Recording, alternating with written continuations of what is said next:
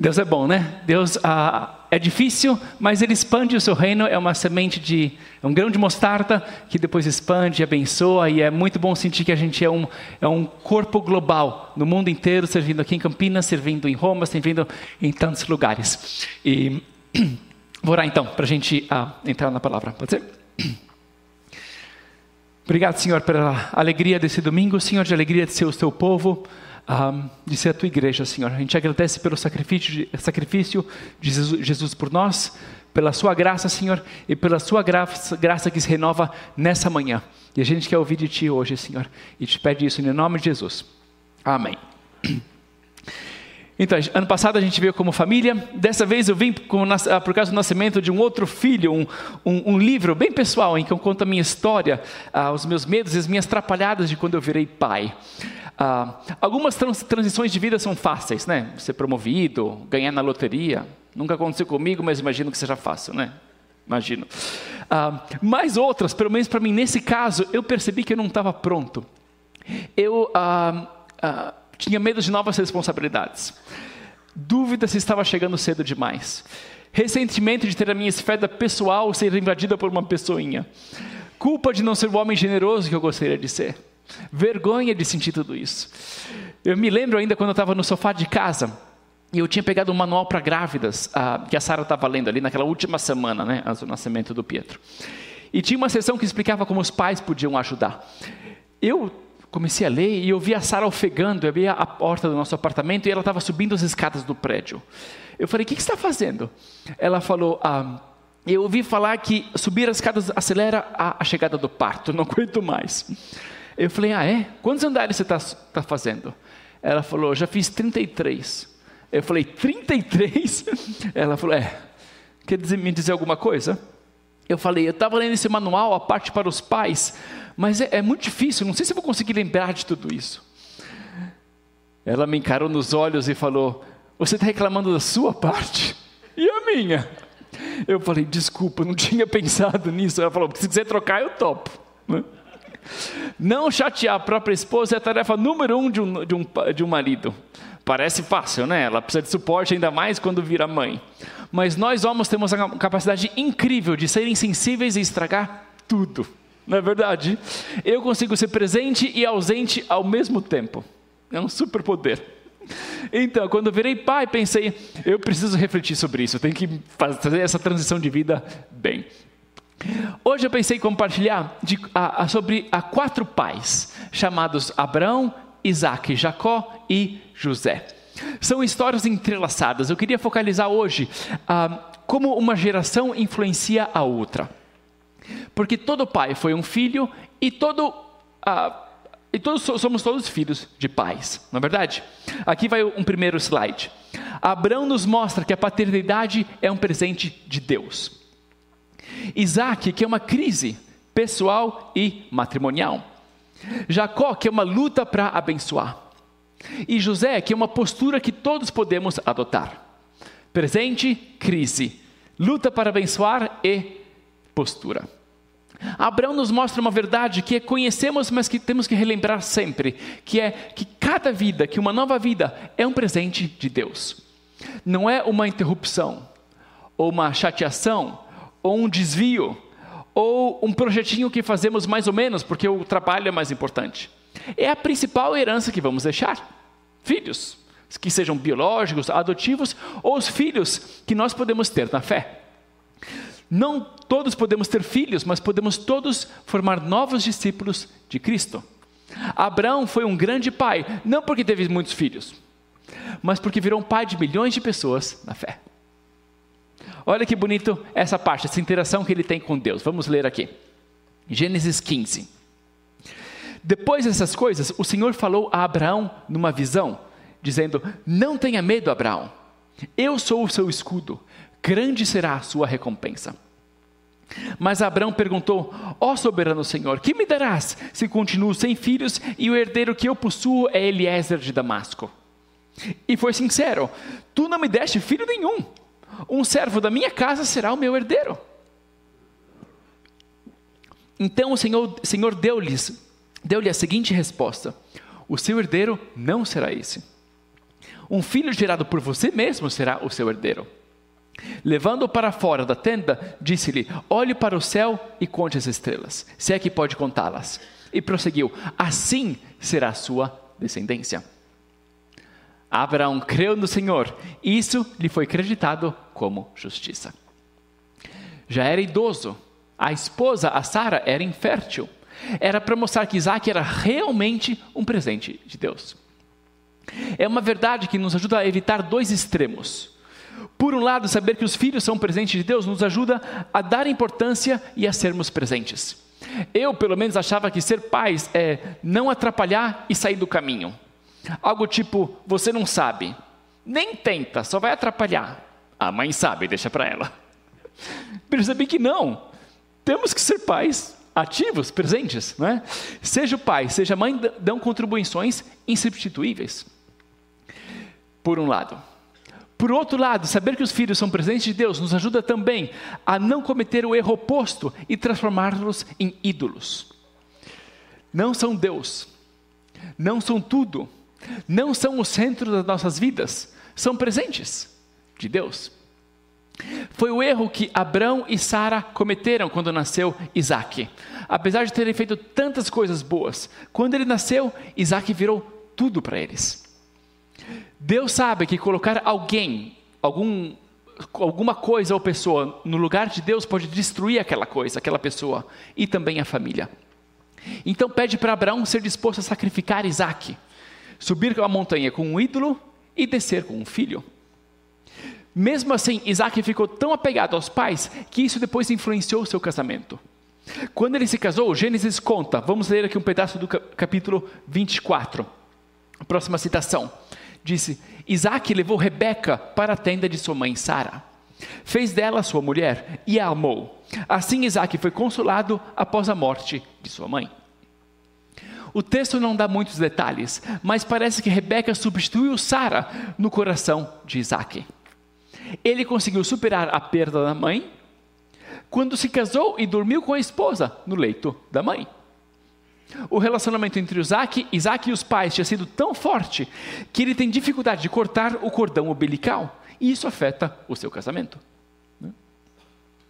A Bíblia nos dá dois princípios que se equilibram. Vamos ler aqui os próximos versículos, que são o seguinte: Gênesis 2. Por essa razão, o homem deixará pai e mãe e se unirá à sua mulher, e eles se tornarão uma só carne. Por outro lado, junto com isso, honra teu pai e tua mãe, como te ordenou o Senhor, o teu Deus, para que tenhas longa vida e tudo te vá bem na terra que o Senhor, o teu Deus, te dá. Culturas individualistas põem muita ênfase no deixar pai e mãe e alienam as gerações umas às outras. Culturas coletivistas tendem a pôr muita ênfase nos pais e nos ancestrais, e as novas gerações podem se sentir sufocadas. Mas a Bíblia nos chama a fazer os dois: a deixar e a honrar. A formar famílias que são novas, mas que mantêm os laços e nutrem um ciclo virtuoso em que gerações mais velhas abençoam as mais jovens e as gerações mais jovens honram as mais velhas tantos problemas relacionais, emocionais, espirituais e sociais na sociedade acontecem quando esse ciclo de honra e bênção para de funcionar. Quando a bênção não acontece da nova geração. Ou quando a honra vira, vira indiferença ou desdém. As gerações começam a, a se distanciar, a competir, a procurar substitutos no trabalho, no amor romântico, nos filhos. Né? Isaac se consola da morte de Sara com Rebeca. Isso produz não só uma crise matrimonial, afeta os filhos também. Vamos ler o que acontece na próxima geração. Vamos ler aqui Gênesis 25. Os seus meninos, os seus filhos cresceram. Ah, desculpa, talvez eu não, não coloquei aqui no slide. Desculpa, vou ler aqui para vocês. Os seus meninos, ah, os seus filhos cresceram. Isaú tornou-se caçador habilidoso e vivia percorrendo os campos. Ao passo que Jacó cuidava do rebanho e vivia nas tendas. Ah, está aí o versículo. Isaac preferia Esaú, porque gostava de comer de suas caças. Rebeca preferia Jacó. O menino precisa da afirmação do seu pai para se tornar um homem.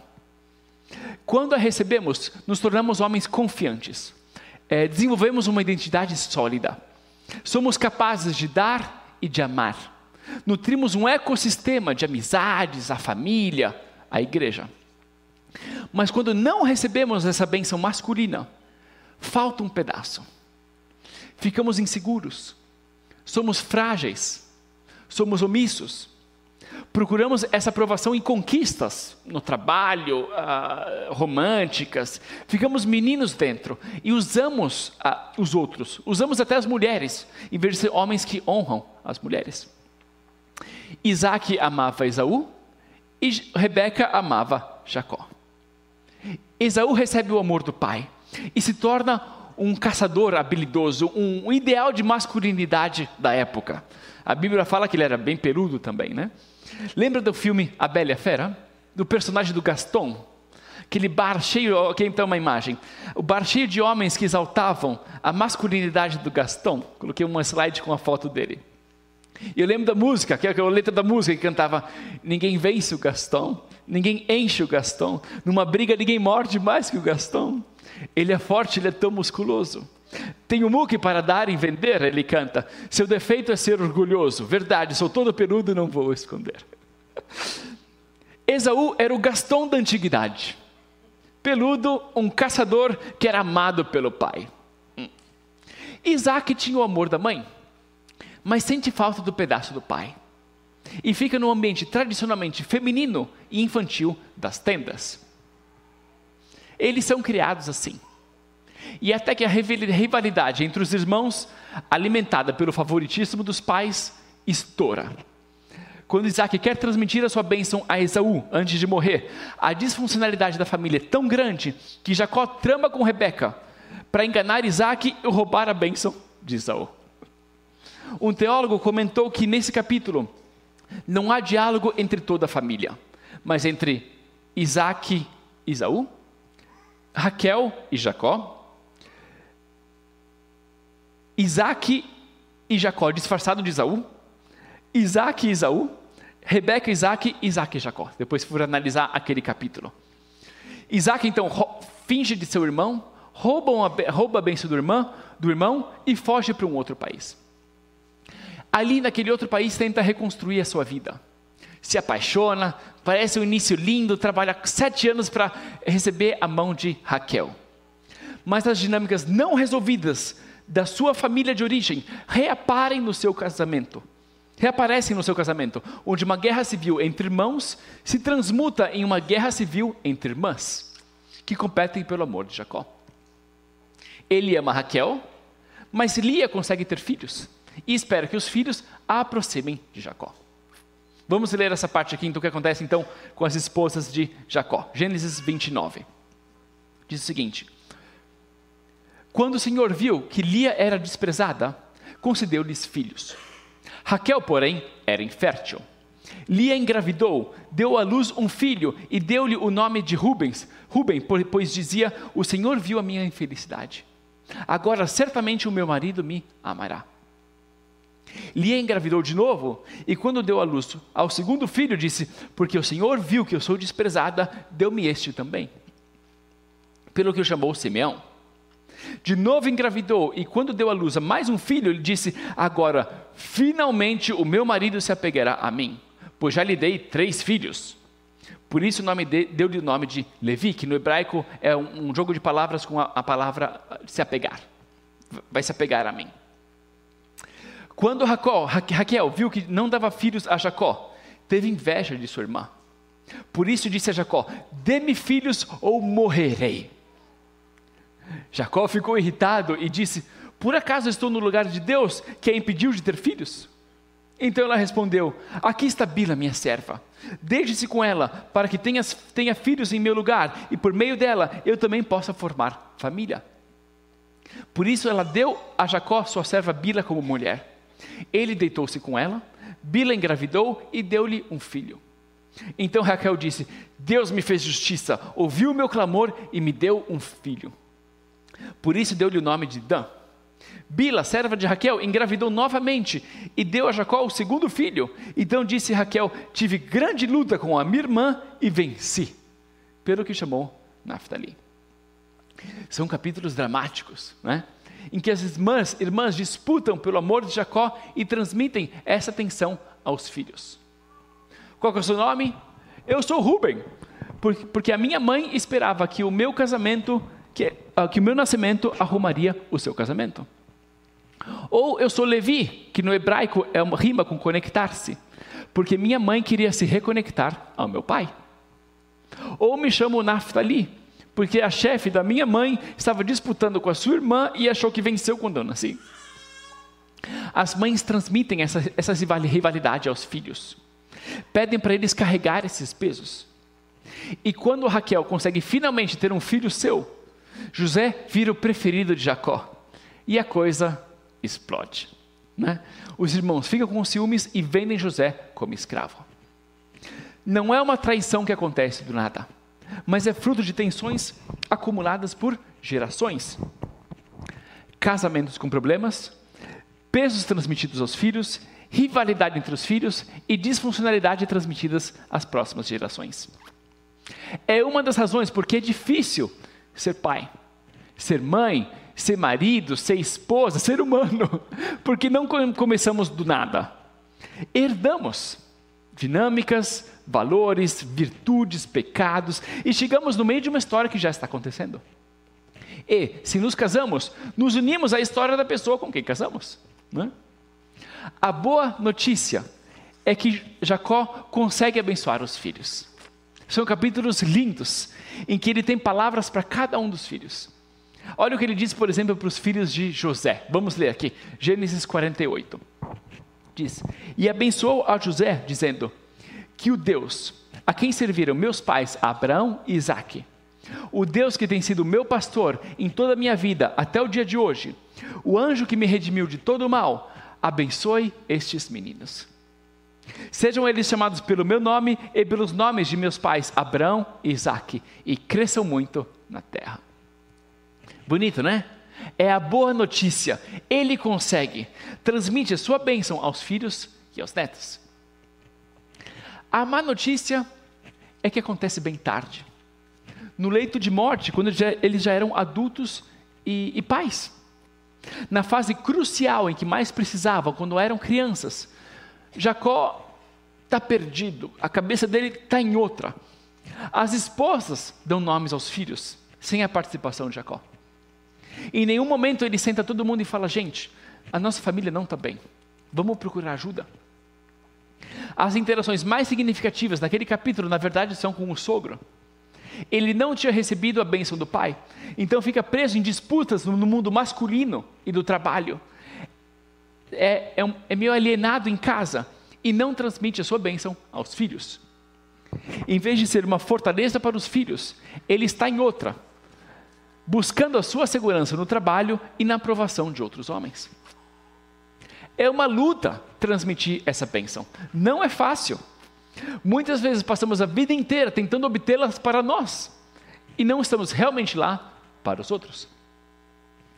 Jacó consegue abençoar filho no, os filhos no finalzinho. Mostra que é possível, mas também que é uma luta. E isso é uma boa notícia. Se é uma luta para você, Sabe que é normal? É uma luta abençoar. É uma luta transmitir isso para os filhos e para os outros. E se foi uma luta para o seu pai, ou para a sua mãe, ou um avô, ou alguém, entender que é uma luta nos ajuda a olhá-los com compaixão, com compreensão, até com perdão. Somos seres humanos. Nessuma, nessuma família é perfeita. Nem mesmo a família de Abraão, Isaac e Jacó. Abençoar e ser abençoados é difícil. Restaurar o ciclo de bênção e honra na família não é fácil. Mas Deus ama famílias imperfeitas. Deus ama a sua família. Deus ama os seus pais. Deus ama o seu casamento. Deus ama os seus filhos. Deus te ama.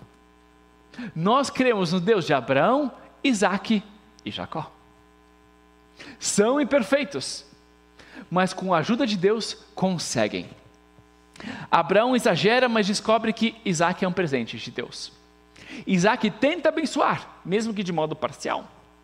Jacó consegue no final. E José, a quarta geração, José nos mostra que é uma postura que todos podemos ter para todos, até para os nossos irmãos.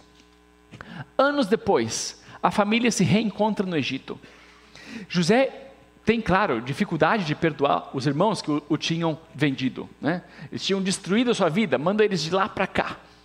Mas no final do livro, ele consegue dizer isso. Vamos ler essa parte. José, porém, lhes disse: Não tenham medo. Estaria eu no lugar de Deus? Vocês planejaram o mal contra mim, mas Deus o tornou em bem, para que hoje fosse preservada a vida de muitos. Por isso, não tenham medo. Eu sustentarei vocês e seus filhos. E assim os tranquilizou e lhes falou amavelmente. José perdoa os irmãos. Reconhece o mal que fizeram, mas também o bem que Deus fez a partir daquele mal. E adota uma postura paterna que abençoa os irmãos e os sobrinhos e que provém para eles. É o que todos podemos fazer. Nutrir o ciclo de bênção e de honra aonde formos dentro e fora da família. A paternidade é um presente de Deus, é uma crise, é uma luta para abençoar e uma postura que todos podemos adotar. Para concluir, então, quero falar de três verbos que nos ajudam a, a, a, a responder a tudo isso. Ok? Três verbos que são entender, receber e transmitir temos que fazer o possível para tentar entender a nossa história. A herança emocional e espiritual que recebemos das nossas famílias. Podemos, podemos acessar, ativar esse processo de reflexão ah, em momentos diferentes da vida. Para mim foi quando eu virei pai e comecei a pensar sobre isso porque eu percebi que não estava pronto. Né? Eu podia dar de comer, ou, ou pôr para dormir, ou levar para o parquinho, não era um problema. Mas a parte mais humana, transmitir essa bênção como pai, Ali eu queria melhorar. E eu comecei a escrever para me ajudar e, quem sabe, ajudar outras pessoas também. Entender, é o primeiro verbo. O segundo é receber. Receber de Cristo. E também do corpo de Cristo. O que não recebemos, ou recebemos em parte. Que seja afirmação, bênção, ensino, sabedoria, fé, adoção. Em Cristo não somos órfãos. Em Cristo nos tornamos filhos do Pai. Paulo escreve em Romanos, Romanos isso. Pois vocês não receberam um espírito que os escravize para novamente temerem, mas receberam um espírito que os adota como filhos, por meio do qual clamamos: Abba, Pai. O próprio Espírito testemunha ao nosso espírito que somos filhos de Deus. Em Cristo você não é um órfão. Abandona a mentalidade de órfão. Você é um filho. Você é grande porque você tem um pai. Você é abençoado porque você tem um pai. Você pode abençoar porque você tem um pai. Era o segredo dos maiores líderes da Bíblia. Não eram os seus dons ou seu conhecimento, era o relacionamento que tinham com o pai. Abraão vira um pai na fé antes de ter, realizar o seu sonho e ter um filho. Moisés interage com Deus e o busca constantemente. Jesus ouve: Você é meu filho amado no seu batismo, e aquilo forma a base da sua identidade. Davi era o menor da família e tinha sido esquecido pelo próprio pai, mas aprendeu a tranquilizar a sua alma em Deus e escreveu salmos lindos. Deixa eu ler um desses salmos em que ele tranquiliza a sua alma em Deus. Salmo 131. Ele escreve: Senhor, o meu coração não é orgulhoso, e os meus olhos não são arrogantes. Não me envolvo em coisas grandiosas nem maravilhosas demais para mim. De fato, acalmei e tranquilizei a minha alma. Sou como uma criança recém-amamentada por sua mãe. A minha alma é como essa criança. Ponha a sua esperança no Senhor, ó Israel, desde agora e para sempre. Deus nos ama como uma mãe e como um pai.